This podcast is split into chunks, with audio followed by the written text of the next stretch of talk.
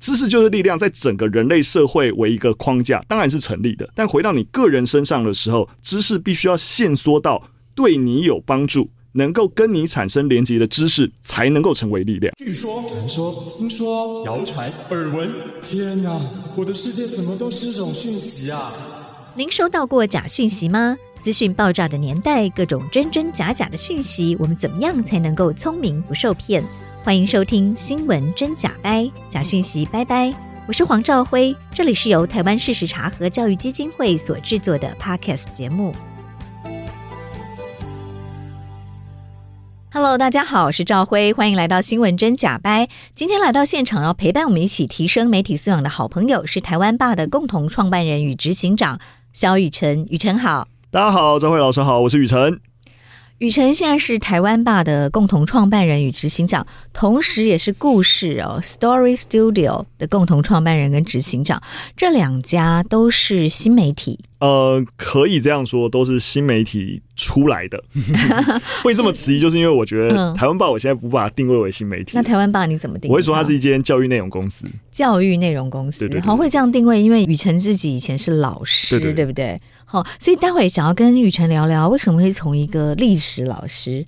然后创办了新媒体，有歪打正着，创办了，而且这两家新媒体其实很不一样。台湾爸是以动画为主，影音为主，那故事是一个文字型的啊。这个年代文字的新媒体还有它的卖点吗？二零一四年，宇辰就是创办了台湾霸跟故事。九年前我们说的新媒体，到现在快要十年了，还新吗？那新媒体的定义到底是什么？以及宇辰经营像台湾霸这样子的影音媒体，以及故事这样文字媒体，有什么心得秘诀？好、嗯，那如果听众朋友也想要开始做新媒体的尝试，知识型的影音或者是文字型，可以怎么开始？那还有雨辰这九年、十年来成功的经验有哪些？最受大家欢迎的故事是什么？当然也还有一些挫折呵呵 又是什么？那接下来的努力的方向又是什么？今天想要跟雨辰来聊聊。好，我们首先谈谈哦。原本是高中历史老师，是为什么想要创办台湾霸跟故事？我都会说啊，我是被王雪红推跟创业的。为什么关王雪红躺着也中枪吗？因为大家已经知道，如果你关心教育的话，就知道说，呃，这几年啊、呃，行政院在推生生用平板的政策。是，但大家知道，平板不是一个这几年才跑出来的东西，已经十几年的，就是都有平板这件事情。嗯、所以，大概在二零一三年的时候，那个时候 HTC 就出了一款。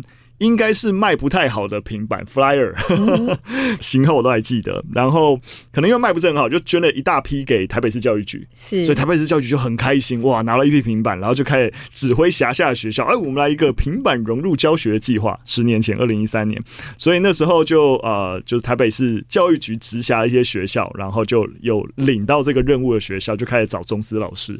那时候我就被资讯组找上，就说，哎，雨辰，那时候我才刚教书第二年嘛，嗯、通常这种计划就会找。年轻老师、啊，对对对对，不会有老老师，比较好 哦。对对对对对对对，然后我就哎，觉得好像蛮有趣的，我就试试看。所以那一年就开始尝试啊，在课堂上平板融入。但必须要说，我觉得那一年教学蛮糟的。大家也可以想象，十年前当时候的网络环境，而且那个平板真的很难用，而且也没有好的软体，也没有好的内容，所以。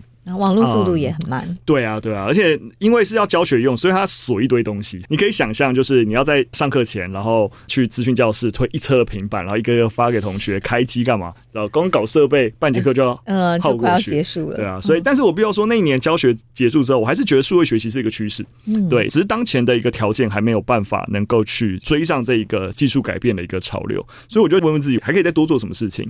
那毕竟我不是写扣出身的，对吧？所以就是要我做教育。软体难度比较高，但是哎，毕竟大学也有拍过影片，就觉得说，那其实如果做好的数位内容，然后是能够承载在这样子的一个不同的载体上面的，好像是我可以试试看的事情。所以就那一年开始，我就白天在教书，然后晚上就刚好跟几个朋友，然后大家在分享，就哎，好像这可以做，然后就开始试试看。对对对，所以我其实一开始是并没有想要创业或者想要离开学校的，其实它就本来就是我解决我在。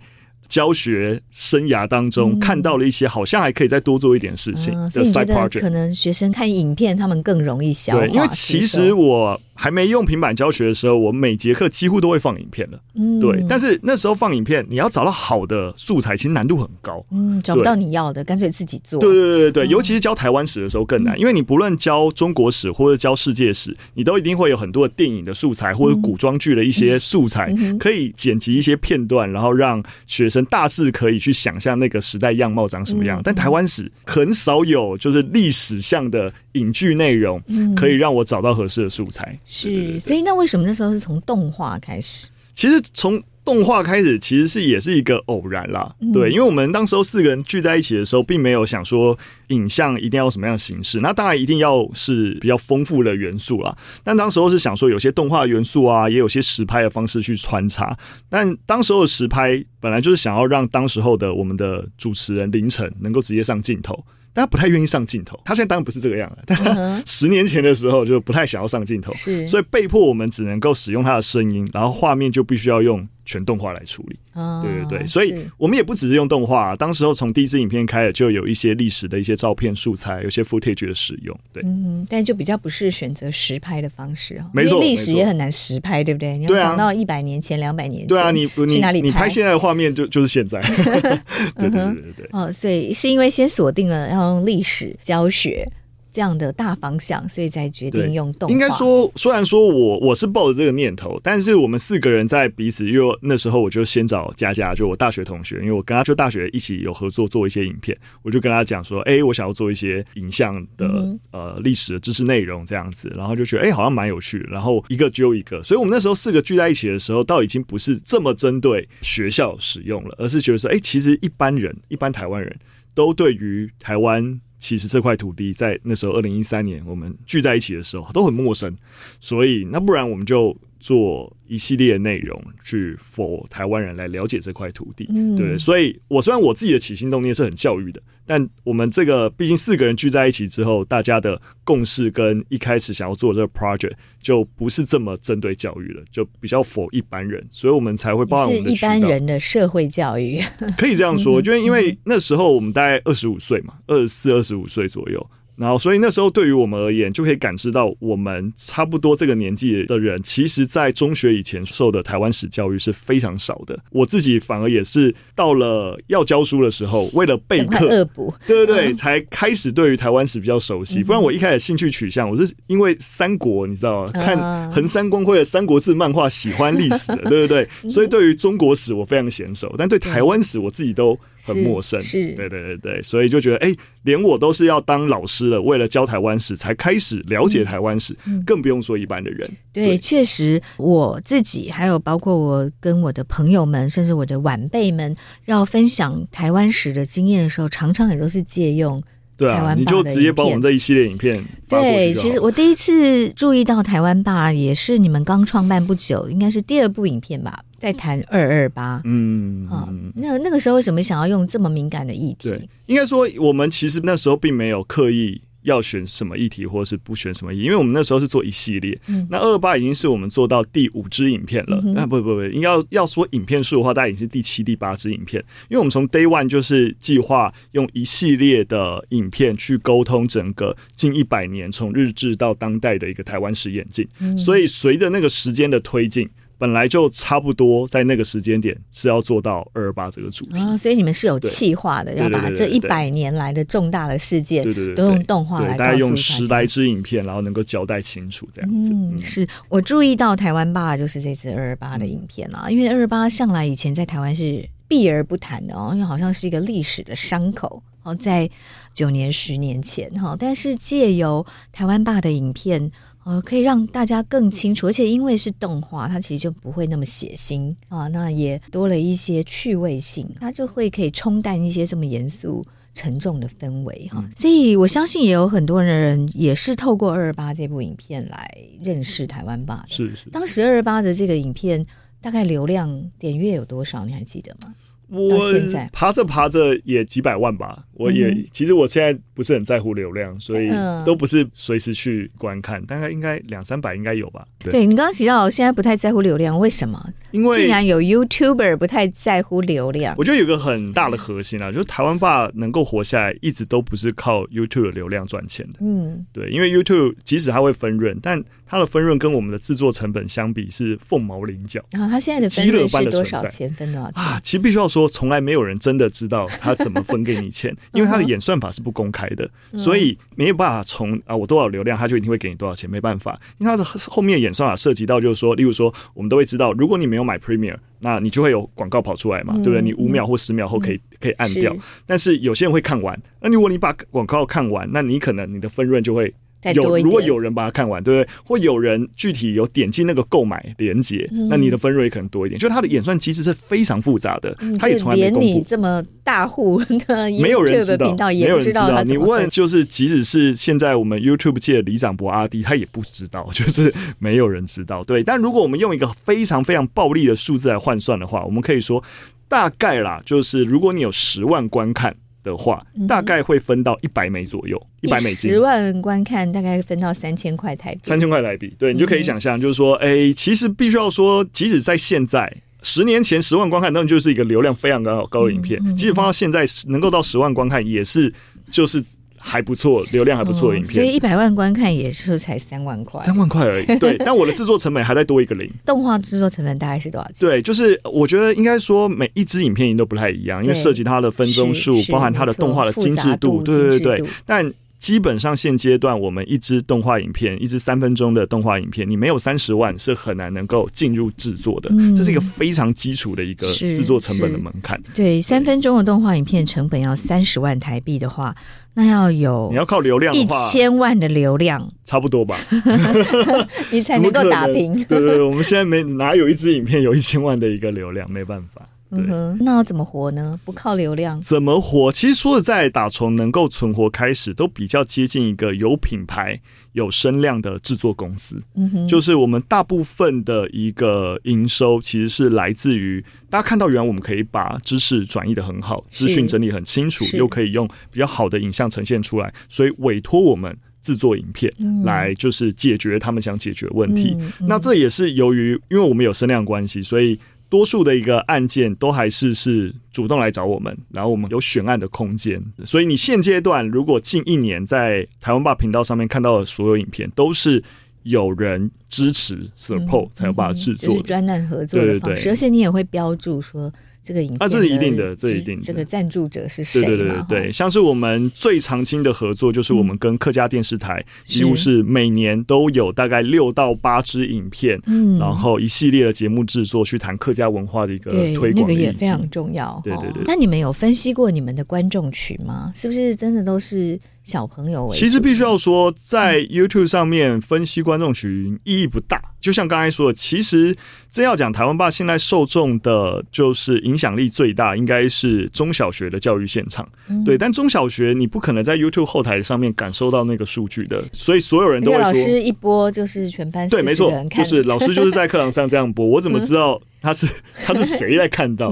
没有办法，但我们还是有办法从一些侧面的一些数据感知到我们目前在教育现场的影响力。核心其实就是我们跟翰林出版社的合作。对，因为我们大概从四年前开始吧，就跟翰林出版社有做课本的联名授权。对，就是因为他们也发现，哎，其实老师们都会播放名片，然后所以小朋友对于我们的角色 IP 黑皮啊，其实蛮熟悉的。对，所以就跟我们尝试，一开始先尝试做五年级的课本授权。对，所以就是你现在看到的小朋友三四五六年级四个年段的小学社会课本。只要是翰林版的，通通都是跟我们联名合作的。嗯、对，那我们黑皮这个角色，对黑皮还有其他的 friend，其他的 friend 在里面。所以我们也发现，从一开始的合作到现在扩大到四个年段都跟我们合作，就是因为我们也协助翰林从他们本来带三分之一的市占率，已经爬升到二分之一的市占率了。几乎就是每两个小朋友就有一个小朋友，基本上是黑皮的学伴，就是是拿着我们课本长大的。所以大家可以感知到，就是我们在这一个年段有。蛮普遍的影响力。对，所以这也是为什么我说台湾爸现在更接近一间教育内容公司，因为这是我们的影响力的核心。那我们怎么样去解决那这个年段的学习问题，也是我现在比较关注的。嗯哼，是台湾爸刚成立的时候哦，你们的宗旨就写说要致力于产制能够引发兴趣、激发思考、促进有效沟通的内容。嗯，我觉得这个非常棒哦。引发兴趣、激发思考、促进有效沟通，这三点要怎么做到？就讲起来就可以开一堂课了，就是要你来开课。我觉得引发兴趣有一个很核心的一个关键啦，就是说我们在做内容的时候有没有一个很明确的问题意识？我觉得这是一个核心的前提。呃，所谓的问题意识啊，我觉得就是你怎么切入一个知识的核心的关键点。我们就以刚刚提到我们第一支影片。嗯，谈卖台来出发。嗯，第一支影片谈卖台。哎、欸，对对对对，要把台湾卖掉这件事情。嗯、对，那时候我们就主要的内容，其实在谈的是日治初期日本在台的统治样貌。嗯、这几乎就是一个课本下标嘛。对，对。但我们核心抓了一个关键点，是在谈台湾卖却论。那简单跟大家稍微说明一下台湾卖却论，它指的是其实日本在统治初期其实是蛮挫败的。嗯、那他的第三任总督乃木希典，呃，后来在回日本的帝国议会续职的时候，就告诉 就是。议员们就说啊，我们自己台湾非常非常痛苦啊，就像是叫化子讨到一匹马不会骑，又被踢个半死 啊，我们没有这个能力啊，不要再经营台湾的啊。然后，所以当时候的呃日本朝野弥漫着一股你知道悲观的情绪，说啊，不然卖掉好了。听说法国有意愿买，不然卖给法国好了。对，所以其实我们是透过这么一个单一事件，先让你理解，其实日本自己台湾不是一直都很顺遂，尤其是初期他们是甚至挫败到要卖掉，对不对？所以。为什么日本要把台湾卖掉？到底治理的有多挫败？哎，它就是一个核心的问题意识。我不是一个标题告诉你说，来，我们来了解日本在台统治样貌。为什么要了解？对对对对，没没有一个我需要认识这个知识的核心的动机。所以为什么你会先抓一下？对对对，你一定要有我了解这个。这些知识解决什么问题？嗯，你会发现，当我的课本是写日本在统治样貌啊，现在统治样貌很多元嘛，对不对？因为它就会变得很纷乱的知识，例如说啊，政治面发生什么事情啊，有武装抗日吧？经济面发生什么事情？社会面发生什么事情？文化面发生什么事情？那对学生而言，就是哦，这些都要背起来，而且这些单一知识点都没有任何的脉络，反正就是。啊，历史就很多面向哦，所以我都要把它记得。但是当我明确的用一个问题意思，就为什么要把台湾卖掉？那你就会发现，我们就可以要回答这个关键，就有两个很明确的答案嘛，就是死太多人，花太多钱，成本不符效益嘛，对不对？所以不如卖掉。那到底为什么成本不符效益？这时候我就可以再标举一些理由。那在政治上面，瘟疫的问题啊，经济上面的问题啊等等，就发现哎，这些呃。课本本来就有这些资料，其实是可以帮助我解决这个问题，所以这些知识它就不会变得零碎的，它是为了回答一个问题而需要佐证的一个很有力的理由。对对对，所以很多时候我们要做的事情并不是发掘新的知识，那是学者在做的事情。我们要做的事情是重新梳理知识，而有问题意识为纲领的知识梳理的方式，才有办法让人能够。了解哦，原来这知识解答什么样的问题，嗯、而我想知道这个问题，所以这知识有用。是，而且这个引发兴趣、有问题意识非常重要。对这其实也后回到现在，ChatGPT 出来会问问题很重要。哎，是是是，你要你要你要会 prompt。对，其实你在十年前就在开始做这样的教育工程了哈。嗯、所以第一点，引发兴趣、激发思考呢？我觉得激发思考还是回过头来要退回我们在看待教育的一个很基础的一个认知，就是刚才也有讲到 AI，AI 能够呃，先不论他们现阶段 ChatGPT 是一个文字接龙，所以有错误的问题，但基本上如果你请他去对的资料库里面去捞资料，往往就可以给你相对比较正确的一个事情。所以你会发现，这个世界已知的知识，基本上 AI 是可以帮你解决的，对。反而是未知的东西是他没办法帮你解决的，所以我们都会知道说，当前 AI 在我们就是啊、呃、业界来看，有一件事情它没办法帮你取代，就是我现在做的事情是没办法被取代，老板是没办法被取代的，因为。ChatGPT 或是 AI 是现在是没有办法帮你做决定的，就做决定这件事情还是要人来做。对对对，你做什么决定要完成什么工作，也许 AI 可以帮忙，但做决定这件事情是关键。所以问题推回来啊、呃，我我回到教育这个本质，你会发现我们过往对于教育的一个想象是非常单一的，就是说，哎、欸，你不知道嘛，对不对？你不懂，对不对？受教育你就懂了，对不对？是一个从未知到已知的过程。对，不知道变成知道，就是所谓的受教育。但问题来了，这就是刚才提到的，如果我们用这样的方式去想教育，那就是 AI 就可以帮你解决嘛？所有事情，反正你知道，就是当前已知的事情。但真实的社会样貌不是这样，就跟今年突然 AI 哦，年初从去年底到年初突然蹦出来，变成一个今年的一个蛮核心的主旋律。世界是一直在面临未知的，而我们最大的挑战都是如何从我们已知的东西，能够去探索、跟了解、跟迎接未知的挑战。是，所以真实的教育应该是颠倒过来的，应该是。如何让我们从已知出发，能够有迈向未知的能力？是，对，所以这才是为什么一段知识里面引发思考是关键的。因为如果你只有停留在“哎，我知道这些知识了”。就停了，那就你只有在已知而已，对不对，对？嗯、然后呢，我们能够因为这个知识进一步的激发我对于未知有怎么样的思考，有怎么样的不同的可能性能够去探究，这才是一个知识学习的关键。是，那你怎么样透过台湾吧来引发兴趣，然后激发思考呢？一支影片了解完这些知识最后的核心，大家都会抛出一些。再大一点的问题，嗯，对，然后这些大点问题就是你了解这些知识，但是你还可以怎么思考？我随便举例，例如说郑成功，我们在谈郑成功那支影片的时候，就核心在探究的就是针对这个人的评价问题。对，就是当不同的立场，你在原住民的观点有不同的立场，在汉人的观点有不同立场的时候，我们怎么样更全面的去了解这个人？对，那人物评价就不是一个你认识郑成功的问题，人物评价是包含你在生活当中，你遇到每个人，你如何去评价他？哦，这个人值得做朋友，这个人不值得做朋友。其实这就是一个这样的知识内容。当你用不同的角度去思考，诶，评价人的这件事情的时候，它才可能对于你生活当中迁移到别的领域，这个知识才会有帮助。大家都已经听过培根讲一句话，就知识就是力量。力量。我一直觉得这句话是 bullshit。为什么？就是。因为一样，就是我作为一个文科生，但我高中高二的时候也是学了三角函数。我当然理解三角函数是很重要的东西，但我就从来没有感觉到我学了三角函数对我人生，人生有什么影响？有什么就是被那些赛口赛到底要干嘛？所以必须要说，知识就是力量，在整个人类社会为一个框架，当然是成立的。它对于整个人类社会而言，一定是有力量、有价值。但回到你个人身上的时候，知识必须要限缩到对你有帮助。能够跟你产生连接的知识，才能够成为力量。这是回到每个个人，你都要思考自己跟知识的关联是什么，而不是只要他的知识就是力量。没有没有，他对别人是力量，但对你不见得是力量。对。那怎么样让知识成为你的力量？我觉得就是刚才核心的关键点，就是你如何找到知识跟你的关联。这有分两个，是你自己去探究知识的时候，你要找到这个关联。你作为教育者，那你如何帮助学生找到他跟知识的关联？对，我觉得这就是那个关联在哪里。如果没有关联，那就不用硬教。对对对，对，是，这也是你想透过台湾吧的动画来达成的。是是是是是。嗯，所以引发兴趣、激发思考，你会丢一些问题，促进有效沟通。我觉得所有的内容，只要是好的内容，它本质都是为了促进沟通啦。对对对，就是我们达成对于某一个议题或某一个问题的一个认识，然后。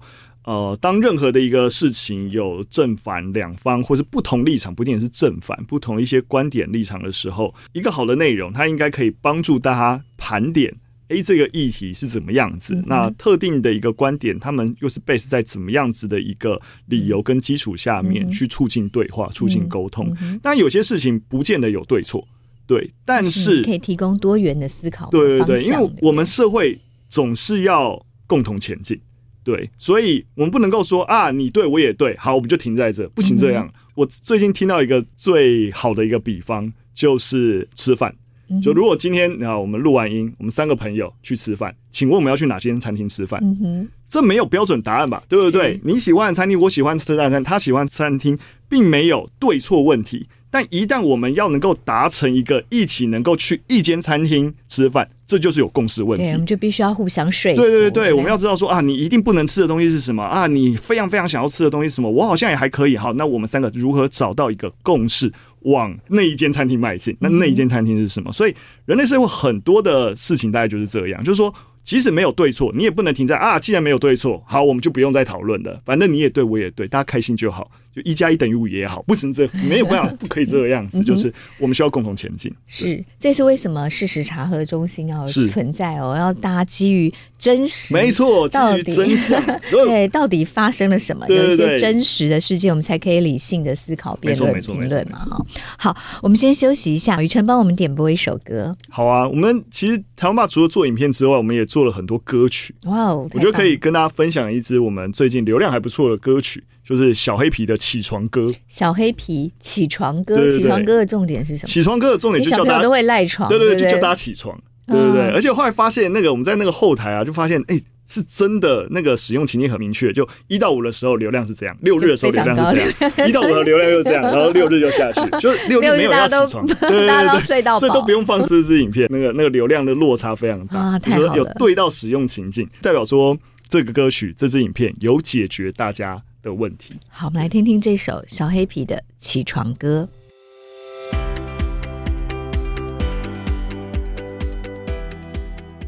感谢来宾的点播，但因为 Podcast 的智慧财产权问题，所以 Podcast 听众很不好意思，没有办法让您也收听到这么精彩的歌曲。欢迎到教育电台的节目官网。那同时呢，我们在这一集节目的说明栏也会贴上网络的连接给您参考。宇辰刚跟我们谈到了台湾吧从二零一四年创办到现在将近十年哦，从一开始想要做动画台湾史哦，其实是为了在教育现场啊哦。宇辰原本是高中历史老师，想要透过影片，尤其是动画片，来吸引小朋友对于台湾史的认识跟理解哦，发展的越来越好。到现在，台湾爸已经有四五十位的工作人员哦，那也推出非常多受到欢迎的影片。好，动画片，那也提到了这个呃，比如说像二二八，还有第一部这个卖台的影片是怎么开始做的哦。那也提到台湾爸的创立宗旨哦，就是希望能够产制，能够引发兴趣、激发思考、促进有效沟通的影片内容。那我们这个段落呢，也加入台湾事实查核中心的研究员玉腾来跟我们一起聊聊。我们玉腾哦，有一些问题也想要请教雨辰，是不是？对，就是其实。想要问雨辰问题，就是现在这个短影音，又在国中国小阶段是非常的火红，造成很多小同学们之间的流行文化嘛。像最近这个嘉义民雄国小就白人跳科目三，那这个科目三这个舞蹈最早是来自于抖音 TikTok 上面的内容，那当然就会引起社会的正反两面的论述。那很多人就认为说啊，是不是我们教改又失败啦？然后是不是课纲又怎么啦？那我们台湾的文化是不是又怎么了？但其实我看到台湾吧也是有做一些短影音的东西。啊、那其实短影音在知识推广上，我觉得是蛮有用的啦。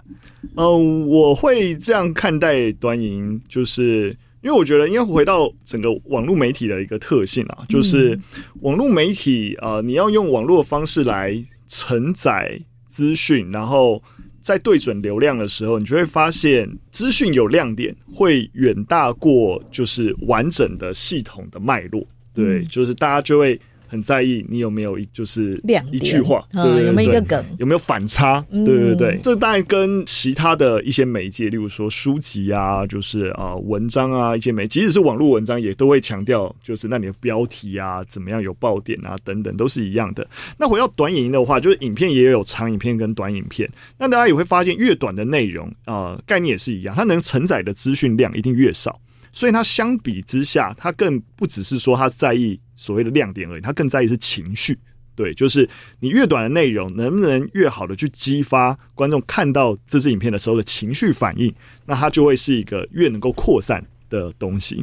所以一样，我讲到这边，你就发现它就是中性的，它就是这一个媒介本身的特性。对，那这个特性本来就你可以做好的事情，也可以做不好的事情。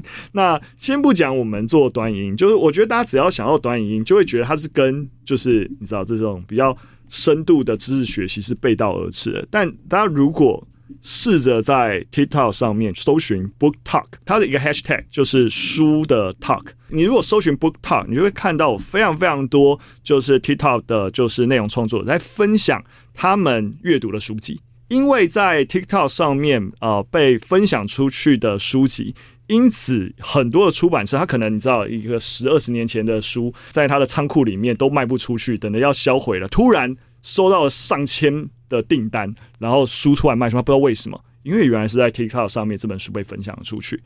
呃，在欧洲有非常非常多的书店，干脆就成立一些专区，就是在他的书店的网站上面，说 BookTok 有被 BookTok 上面分享书籍有哪些，在书店的各种展示区，你会看到有专门的 BookTok 在上面的介绍书籍，直接成立一个专区，你逛书店的时候你就可以买这些书。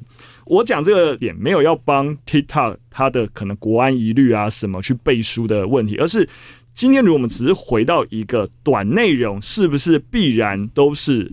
坏的、负面的，这一定是一个很有问题的事情嘛？刀子可以拿来切菜，也可以拿来杀人嘛？就所有事情都是这样，所以我就觉得。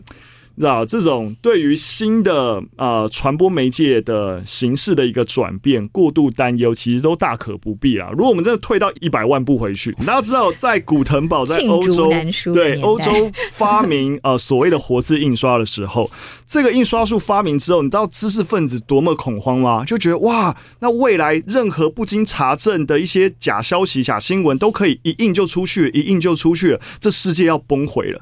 印刷术发明的时候，知识分子认为世界要崩坏。我们现在会认为印刷术让世界崩坏，没有嘛？提高了资讯传播的一个效率。所以我就觉得，所有新的东西出来，大家可以恐慌，不要那么恐慌。对对对对对对，我们多。多看看，多看看。是，所以你自己怎么看待短影音？台湾吧目前的影片大概的长度是多少？当然，我们完整的知识影片，一般的长影片，大概都还是可能七分钟上下，或者是最起码有三五分钟。嗯，当然，很多时候那个影片制作，当然看那个我们想要传递知识的那个量体，呃，有所差异。但是我们还是，其实我们有固定也有在做短影音，对。嗯，所以，当我们有一些的呃知识的内容，它就是只是分享一个比较短讯，嗯，或是哦刚好就是有一个。资讯的亮点，稍微让你分享，让你有些兴趣，其实就跟 BookTok 一样嘛，就是说，哎，我分享我看到看这本书的一个呃心得，还是干嘛的，然后一分钟可能激起你对于这本书的兴趣，所以啊、呃，它作为一个引发兴趣的一个快速媒介，其实它还是有它的效益在的。嗯、那短影也不是只有 TikTok 有嘛，其实呃 YouTube 有 Short 啊、呃、IG 有 Reels，对，所以其实现在是各个平台都在做短影音，而短影音也的确让呃。本来更零散的一些乐听情境，有一个相对更可满足的一个空间。所以发现，其实看长影音的，你还是有一定的程度的情境要看长影音，但你也会发现，有些情境可能看短影音更合适。所以，台湾吧目前主要还是以三分钟到七分钟这样的长度的影片为主，但是也会有一分钟以内的短影。我现在是不会说是什么为主啦，对不对，反正就是看。当前我们需要做什么事情？嗯，然后选择最适合的长度跟呈现的形式。没错，没错。什么样的题材？你现在试过用一分钟以内的短影音来做，效果不错。其实我觉得有一些纯粹资讯分享的内容，像是我们呃前阵子也分享很多，例如说你遇到数位性暴力的时候，有哪些比较好的一些 tips 啊、呃，可以去做防范，或者说当真的发生一些事情的时候，有哪些管道可以啊、呃，就是帮助你解决问题，或是你第一个时间可以做什么，例如说不要不要删除证据啊等等。我觉得有一些是。啊、呃，这种比较是资讯分享型的，对，或是像刚刚提到的，就是说有些就是一个观念，然后这个观念其实可以用一个很简单的例证，就让你啊、呃、感受到，对对对对，有一个资讯的亮点。或是当下的一些即时新闻，换个角度来想，你只要想象就是说，哎、欸，这个讯息内容，你大概文字量体大概三百字可以解决，嗯、那它就可以做一分钟的短影音了。对对对，所以一分钟大概三百字的内容，当然看你的语速有多快了。哦、对对对。那有些人会说，我们打不过就加入，那会鼓励，比如说这个知识内容导向的媒体或平台也来多做这个好的短影音嘛？因为有些人会认为说，这个内容是中性的，那或许我们去充实那个平台的内容优质度。其实我基本是认同的，基本上是认同的，因为呃，我觉得对于创作者，或者是说你对于特定议题或是特定领域的啊、就是比较高的使命感，想要让更多人知道等等，那本来就是呃，像刚才提到的，整个传播的环境形式都会在改变，你用大家最能够接受的形式去。传播这些资讯一定都是最有效的，对，所以倒也不是打不打得过的问题啊，而是人在哪，你资讯就到哪。是，对对对对，非常认同哦。这个其实也给国内一些单位思考，让国内的公家机关其实禁止大家用抖音、TikTok 哦，但是当年轻人都在上面的时候。哦，如果我们的呃政府机关不用，那反而年轻人如果他的接收来源就是只有 TikTok 的时候，他看不到。呃，我觉得提到的问题比较特别，嗯，像我刚才提到，就是说我觉得完全是在讨论短影音这件事情。嗯，我觉得这个传播形式，我觉得是中性形式，对对对。回到它这个平台本身的背景跟可能的国安疑虑也是真实的，对。那它的演算法推播怎么样的内容也是。没办法，你能够知道的事情，对，所以一定程度对于这样子的治安疑虑的问题啊，或是一些统战疑虑的问题啊，我觉得国家用不一样的方式来思考，面对抖音，即使有些禁止，我觉得那跟一般的所谓的。啊、呃，就是要禁止小朋友看短音，我觉得那就完全不同层级的东西。是，当然我们也担心他的治安疑虑啦，但是其实也在思考另外一种可能，就是因为我们外包给某一些公司，不要在公家机关的电脑使用啊，是是是是，担心说他会不会有一些。呃，自安疑虑，你一下载这个城市之后，是不是相关的资料就很容易就就曝光了哈？但是或许可以外包给某一些公司，然后把一些很重要的讯息仍然透过或真实的讯息仍然透过 TikTok 这样的平台哦，是是，我觉得老师这样讲，我也是蛮同意的。就是说，公家机关在最起码在一些呃资讯流通上面，应该要更高的防范，但是。就只是资讯普及上面来说，实际是不是有一些不同层次的一些管制标准？也许其实是可以建立的。嗯、对，那是不是说要到举国全面禁止下载？嗯、那当然一定是大可不必。这是大概也很难禁止。必须要说，我觉得如果回到当前的一个个人的一个媒体的资讯接收的一个蓝图，刻意的去训练演算法，其实是一件非常重要的事情。嗯，对，就是你如果呃，你你要能够清楚知道。演算法它就是按照你过往的习惯在喂养资讯给你，对，所以如果你现在想要点开一些东西，你用你自己的账号去点开，它就会知道以后都要推这些东西给你。那你自己要想一下，你要不要用你现在这个账号来点开这个影片？那如果你觉得不适合，你怕演算法记得，那你就开无痕的方式来看这些东西。对，所以我觉得定期的清理，像我自己大概一两周我就会清理一次，就是。滑滑滑，觉得哎、欸，这东西我不喜欢，我就会 unfollow，然后就告诉平台，就像脸书也可以嘛，嗯、告诉平台说，演算法说未来不要再出现 类似的贴文啊或者之类的。嗯、你要有这种刻意定期清理的习惯，对，因为说实在的、啊，所有的平台 TikTok 的背后怎么样，我先不论，就是说所有的这些，就是不论是 Google，你知道，就是啊，就 Meta，他们就是为了赚钱，是。对，就是要为你留在上面，嗯、所以你说他们要刻意的有一些。操作，然后只让你看到哪些东西，只让你不看到哪些人不是。嗯、它一定是你越喜欢看的东西，在一个演算机制里面，就赶快推给你，想办法把你留在这个平台上面。嗯、所以你没有主动去训练自己的演算法，那就你知道，就是你就会被演算法牵着走。嗯、对，所以主动训练自己的演算法是一个很好的概念哦。那刚提到了这些哦，你也想要请教一下雨辰哦，经营这个台湾吧快十年以来。你觉得那个要制作吸引人的影音呢，或者说我们说的世俗一点、流量高的影音有哪些秘诀？第一个，我觉得核心都是主题选定啊，嗯、对吧、啊？像 像开始录之前跟呃赵薇老师在分享，就是其实台湾吧现在点阅最高的影片是哪一支？是我们谈阴道。引导。对谈性教育，当然、嗯、性教育也是这两年，其实这两三年台湾爸非常关注的一个，因为这其实是很重要的议题，关乎每个人的身体健康，没错没错，所以大家又。不太好意思谈，对，又有点好奇，所以我们自己都真的也很适合动画。对对对对对，所以我们那支影片现阶段光是在 YouTube 应该已经快六百万，如果加上我有点忘记的流量，但是加上脸书的流量，加起来应该超过千万了。嗯对，就是一个破千万的流量影片，我们其实也是蛮吓到。那其实说实在的，我们知识处理的方法跟其他影片有差吗？没有差。所以其实很多时候流量的关键就是。其实还是主题选定，就这个主题刚好就对到大家当前比较想知道啊。前阵子那个呃范科学也跟我们分享，就是说他发现他们有些影片外国流量特别好，比如说那个谈半导体哦，就发现外国人很好奇台湾半导体到底为什么这么厉害。所以就哎，每支影片都差不多，刚好谈半导体的影片，那个那个后台的外国流量特别高，我觉得怎么回事哦？相对外国人关心台湾的内容，这这个题目是他们比较在意的，所以其实必须要说流量。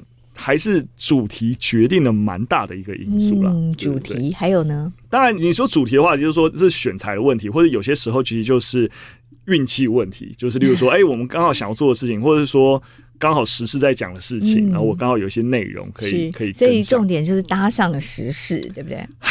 唉，我会觉得这都是某种程度被牵着走，所以你要我讲话，这我觉得都算是什么叫被动的作为，就是观众喜欢什么，我就给他什么东西；人家大家在乎什么主题，我就给什么主题。但是当你有一些自己想说的东西的时候，就不见得是。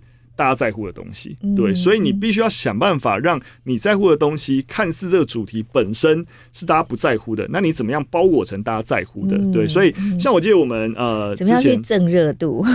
不见得是 蹭热度，但就是找到一个，还是回到我前面讲，就找到一个这个知识能够跟观众产生连接的方法。是对，所以像我们过去有一系列节目在做经济学的知识内容，对，那就很硬啊。像我们有一集就做。爱情经济学。哦，这个应该就会很受欢迎，欸、对，对，对，对不对？没错没错，我觉得这个主题就是 OK，、嗯、但其实完全不在谈爱情，嗯、其实在谈，例如说就边际效益啊，嗯、就是就一些供需啊，反正就是在谈五个经济学的理论，理论，对对对，用爱情来谈，对对对，用爱情的不同阶段来谈，嗯、对对对。哎、欸，为什么你觉得一开始？送他就是礼物啊，什么、啊、他都很开心。然后到后来你送他东西他没有感觉，因为边际效益会递减。类似这样，就我们用一些爱情的一些呃，就是。呃，实际的一些案例跟情境，然后让你理解说，哎、欸，会发生这件事情，你其实可以用经济学，学的原理来来理解，对不对。哎、那大家就会知道，哦，原来学这些东西不是只是了解经济，其实有一些本来的一些理论跟概念，其实套用在生活当中，你、就把爱情就是一个生活当中的元素嘛，其实也是有帮助的，对不对。所以找一些你，因为你本来想要聊的主题，你可以想见没有人太在意，那就绑定一些，你知道，course 一些大家可能会比较在意的主题。那在传播上面就会比较有帮助。嗯，这个非常非常重要哦。对，那另外啊，其实雨辰还有一个非常有意思的事业体，叫做故事哦。是，哦，它是以文字为主的。这个在一般人看来，可能会觉得你这个真的是。逆潮流嘛，哈，这个时代应该大家都是看着影像长大的，是是，是。但是你还是经营了故事这样的新媒体，以文字为主，而且也一样经营了将近十年了。是是是，这应该也是跟你本来在当历史老师学历史非常有关系的。其实我觉得必须要说，其实现阶段所有的影像，你说源头，你还是要有文字啊。对啊，你要脚本嘛，对不对？如果你尤其是你要做比较完整的一些知识脉络的梳理的时候啊，文字化一定是最简单的第一步，对，然后才再看这个文字化转换成怎么样形式。其实我们录 Podcast。如果说是一个比较完整的那种节目形态，你也还是要有大致的一个整个节目的纲啊，要能够出来。所以呃，我觉得文字能力、文字的功夫、资讯环境怎么改变，就是对于文字的需求是不会改变的。即使到今天，还是有非常多影视作品，也还是从小说在进行改编的，因为。呃，要能够最简单，然后成本最低，能够被验证，诶，这个故事或者这个内容能被接受，文字的产出的一个。呃，成本还是最低的，嗯、对，所以我觉得这个媒介不死啊，呃，原则上是这样，只是就是说，就传播型或者流量而言，它不是一个最吃香的元素，对，但是能够用文字的形式都能够有流量化，那它就变成其他形式就肯定更没问题，所以我们可以用这样的角度去去想它的效益，就是说，单纯一支影片。啊，跟呃一篇文章啊，影片假使同样内容，影片流量也比较好，嗯，但是就产制成本而言，一篇五百字的文字跟两分钟的影片，对对对，那一定是文字的产制成本比较低，嗯，所以用一个比较低的成本产制，如何再去思考跟杠杆它其他放大的可能性，作为源头。还是是蛮重要一件事情啦，所以我觉得，尤其是在知识普及这件事情，我觉得透过文字，然后能够去涵养一群作者，或者对于内容普及，你先从文字找到一个跟别人沟通，哦，这样写，其实大家会比较容易看得懂、懂听得懂、接受。嗯、那能够训练这样子一批啊、呃、普及的作家，然后去。怎么讲？如果讲的比较假掰一点，但是就是 怎样去涵养整个台湾的人文土壤，是，是对对对。那我觉得它还是一个很底层的一个下水道工程，是对，还是需要有人去做。是是是，就是呃，很伟大的电影，它也要有一本很伟大的剧本哈、哦。是，所以故事经营这十年来，你的心得是什么？我们已经写了六千篇的文章了，嗯、就各种主要以历史文化为核心的一个普及的一个文章。那呃，当然实际上面经营。一定有经营上面的一个挑战，所以我们作为一个下水道工程，你要一样，你要从流量直接找到一个变现的可能性，一样没这个可能，对对对，直接说没这个可能。对对对，那但故事要维持这样子一个媒体运作，我们像我们现在员工数也有十来个人，嗯、对对对，大概十四个人左右。这个人数大家可以想看，即使虽然是比台湾吧一定是小一个量级，但一个一整年你可以都可以算一下，那整个 burn rate 最起码也可能是两千万左右。你就可以想象养十个人，你要光要付薪水、房租、水电，各式压拉一拉的开销，嗯、其实差不多就是两千万是会跑不掉，对不对？那我一年怎么样？升两千万去 balance 这个团队，是，这就是另外一个挑战。怎么做到的？我必须要说，我们其实还是希望说大家愿意支持这件事情。所以对于群众而言，其实还是有一个付费会员的一个机制。嗯、就如果大家相信这件事情，也愿意共同支持，好的内容能够产出。那你可以加入我们的会员，但必须要说，另外一个层面还是 B 端的生意的，就 C 端真的只可能寻求大家的支持。那目前主要的营收还是各种公部门啊、企业啊的一些合作案为主。那我们也在执行这些案子的过程当中，也发现，哎，其实这些知识内容的需求，的确也真的是有一些需求点要对接。我们就举展览好了，其实大大小小各种博物馆啊，或各种空间都会办各种。就是比较不论是译文啊、知识类的策展，那你会发现，过去在做这些策展的发包的时候，例如说公部门有很多这种空间嘛，嗯、在发包的时候，往往就一包发出去，一大包发出去，承包的单位往往是谁？是各种展览公司。对，可是他们可能没有这个底。没错，这些展览公司他就可以做很奇花的一些那种互动工具啊，他们都是技术人为主，然后去去做这些展览的东西，所以炫技。没错，所以你很多展览你会发现，哎、欸，好像好多互动，还是东西。但那个内容空空的，对，就是你看完觉得好酷、好好玩，可是你得到什么？对对对对对，就是你有什么不一样的改变，或者你这个展览有什么样的体悟吗？他们没有办法更好去提取这些内容的一些精华，所以后来我们也发现，哎，慢慢越来越多单位会把一个展览拆成两包了。第一包先做展览的前期研究调查跟内容梳理，嗯、去做展览的策展论述，嗯、对。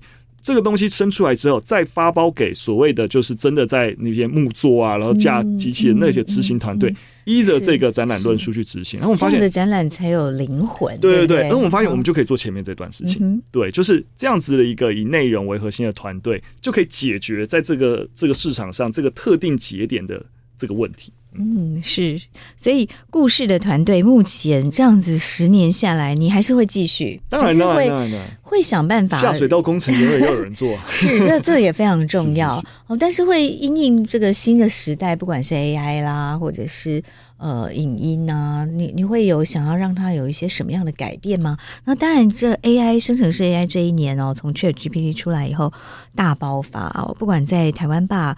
或者是在故事，您有怎么样的来使用 AI 工具吗？嗯，其实目前在 AI 使用上的确相对台湾吧会比较多一些。对，因为台湾吧在整个影像化的过程当中，其实透过 AI 的确是可以节省许多地方的功夫啦，嗯、对不对？比如说你们会怎么用？嗯，其实如果说从最前期的话，很多的一些内容企划的一个发想，其实 AI 就可以提供一些帮助。比如说你下一些 prompt，让它就是哎，针对一个概念提出就是。给我五个形容词，类似这样这样，就是它可以作为你在企划发想的时候的一些，就是给你一些灵感的一些工具。对，因为你就把它想象成是你的内容助理。所以你不是要他给你一个剧本，先给我五个形容词？不太不太可能啦。对对对对对，就是往往他给的那些剧本，多数都是不太就 都不不好用。对对对，因为他没有办法帮你梳理一个，就是。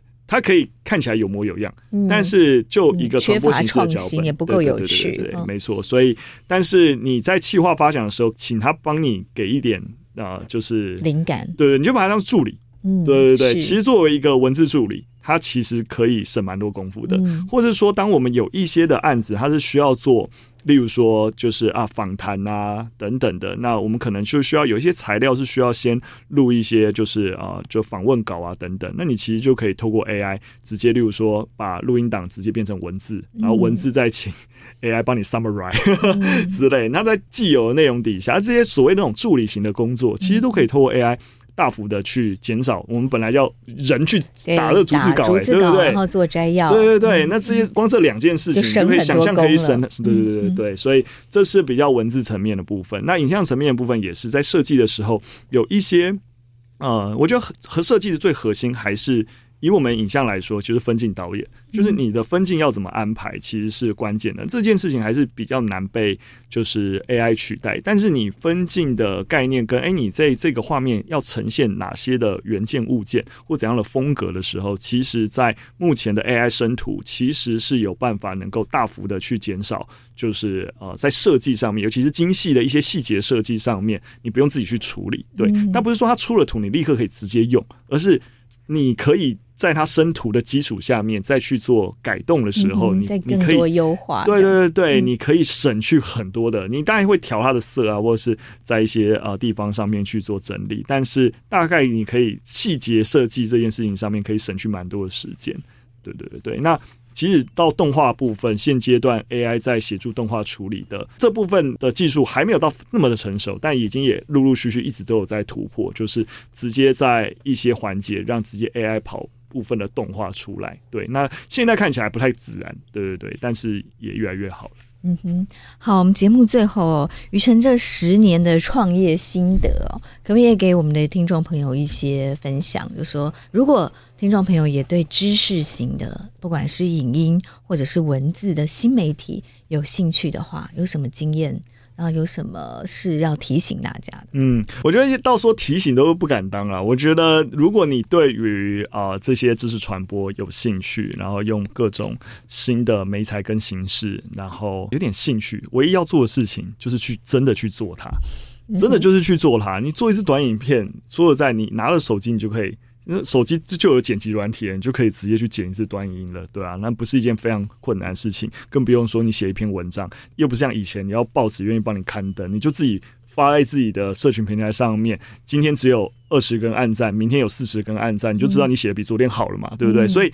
内容的功夫是需要打磨的，这个能力不是你听一个人告诉你内容处理的 tips 哦，我就会变得会做内容的。你其实是在不断不断在这个过程当中，一点一点去调整、去优化，它必然有这个历程。那这个历程要有开始，这个能力真实能积累，就是要开始做。嗯、所以，所以我觉得对任何对于内容传播或知识传播有兴趣的，就是当下你就要开始养成创作的习惯。不论你用哪个媒材创作都可以。对，嗯、那台湾吧跟故事接下来的十年，你希望达到什么目标？啊，这个问题好难啊！